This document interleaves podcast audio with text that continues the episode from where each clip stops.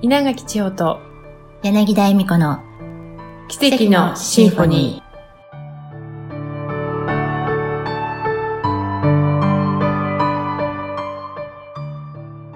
皆さんこんにちは。柳田恵美子です。お聞きくださってありがとうございます。さて今回は先々週配信の第4回の内容につながっています。千穂ちゃんの可愛いめいっ子さんゆきのちゃんが教習所に通っていてそれにまつわる話や私の娘の話も登場します。若い子は吸収が早い。そして素直。とっても気持ちがいい。常に常にやってくる。新しい一日である今日を。どんな一日にするかはあなた次第です。軽やかに楽しく幸せいっぱい愛いっぱいに過ごしたいですね。それではお聞きください。本当にちょうどその12月車の教習所に通っていて、うんうん。ああ今日なんか嫌な先生に当たっちゃったって思った時に、そっかでもそういう時もあるよねって、うんそういう時もあるよね嫌な先生に当たっちゃった、うんはあはあって笑っちゃえばって言ったら、え？みたいなことをね最初は言ってたんだけれども、でもなんで当たっちゃったんだ？最悪だ。私の一日は最悪だで始まるか、いやー変な人に当たっちゃった、怖い先生に当たっちゃった、そっかそういう時もあるか、ってすごい気持ちが軽やかになってると、多分その先生のいいところが見えてきたり自然としちゃうんだよね。そっか。で実際やってみたらうん。すごい楽しかったとか、うん。先生が褒めてくれたとか、だからこうなんだっていう狭い視点で物事を見てる時って、うんうんうんやっぱりその嫌な方だけに目が行きやすくなっちゃったりとか、ね。広げて可能性をね、うん。多くした方が絶対にこんな風になっちゃうっていう経験ってできるよね、ね昨日娘がね、自動車の教習所ではい。実車っていうんだっけ、うん。車に乗るうん。方の日だったの、うん。で雨だったの、うんうんうんで久しぶりに車に乗るのに年明け初めてだし、久しぶりに乗るのに雨だって言って、雨やだなって視界悪いよねって言っていたから、うん。でもさわかんないよ。晴れるかもしれないし、うん。楽しんでこようと思って行けばいいんじゃない、って言って「うん、分かった」って言ったら、うん。晴れたわ、だからやっぱり視点がふっとその時にうん。どう見るかっていうだけで、実はそこは変わってないんだよね。だからこちらが見る目が変わったというか、広がった。うんうんうんそこのね、ね。違いによってこんな風に変わってしまう。ね、もしうん。娘が、うん。今日ついてないなっていう思いでそのまま行ったら雨のままだったかかもしれないよね。でもあそっか。今雨だけどこのまま雨とは限らないんだ、うん。でそして仮に雨だったとしても、うん。雨じゃなかったとしても、楽しんじゃえばいいんだ、うん。って思ったうん。時点で、うん。ちょまちゃんが言ってくれるなパッカーンって広がって、意識が。そうで終わった後にメッセージをくれて「楽しかった」って。そうなん先だよ生もよかね。ったって言って。ああ、やっぱりね。そう。言ってね返してくれて、うん。また年始のことなんだけど、彼とデートに行くっていうので、うん。私が駅まで送っていったのね、その車の中で娘が「今日は前髪が 思うようにいかなかったんだ」っていうの。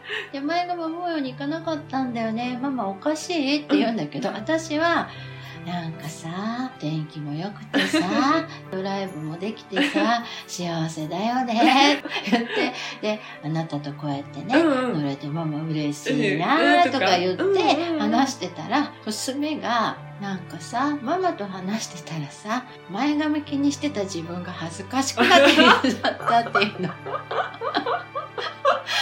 娘は前髪って言って前髪にそこだけにうん。焦点を当てていたのがうん。天気がいいよね、あなたと一緒でママ嬉しいなとか言ってやってたら あなんかちっちゃいなって思ったみたいでね、そうなんだよね。うんうん本当にさ、環境って大きいし、うんうんちょっとした周りにいる人の点っていう、まださ、これは子供だからっていう意味じゃないけれど、うん。ままだ視野がさ、うんうん。広いんだけど狭く使っちゃってるだけなんだよね、うんうんうんきっとね。うんでで、ゆきなちゃんや娘に共通するのってさ、今愛されてるっていう実感を持ててるから、小さなことを気にしてたことが、あ、なんでもないやって思え。にね、ねなっちゃうんだよね。わけだよね。うん。愛されている、愛されているんだ自分はっていう思いで過ごしていたら、小さなこととかが気になんなく、うん、そうだね。だからそのベースっていうかね。うん、ん。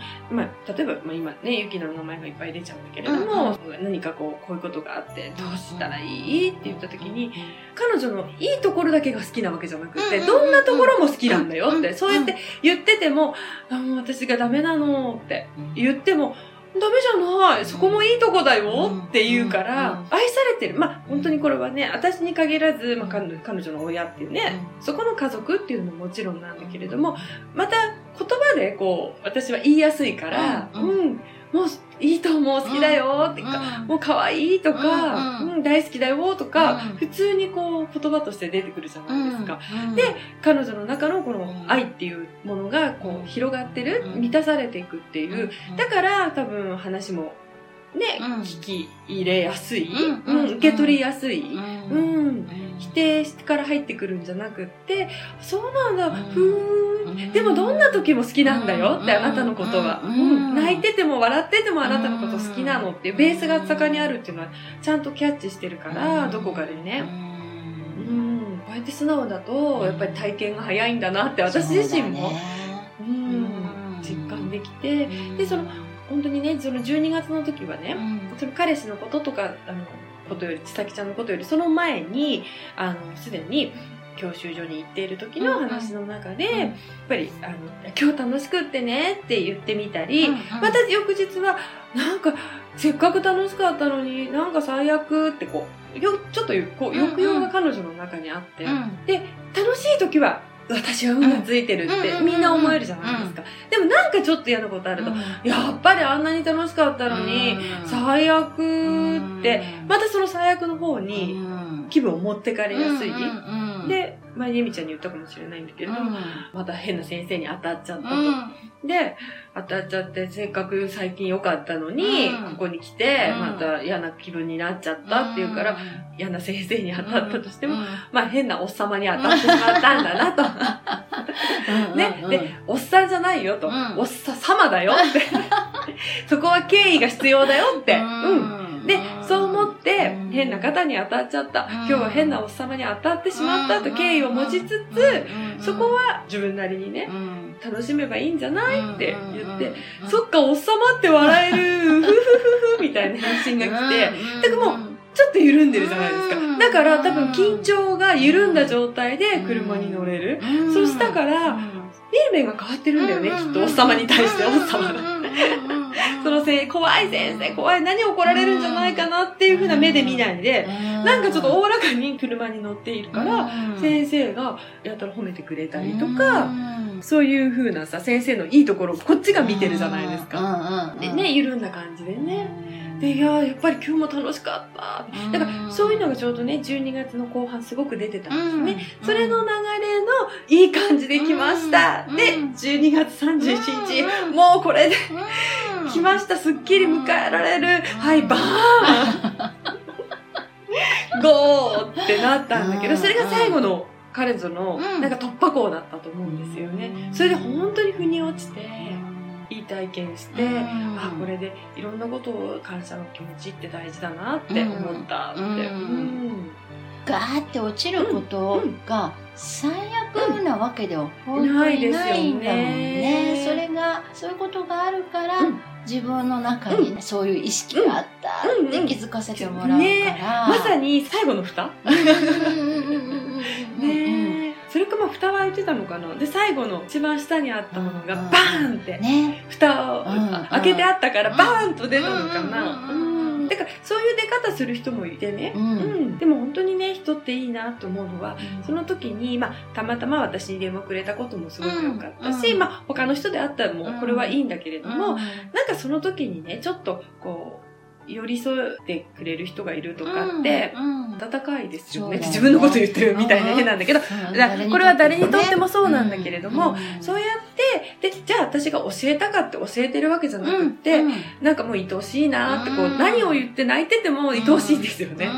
ダメじゃん、お正月にとかも思わないけれども、で、こうやって人って育まれていくんだなって思って、なんか、すべての体験がなんと美しいなと思って。いいと思うよ、本当に。蝶々がよく使う、その育み合い、高め合いであったりしてると、私も思ってるから。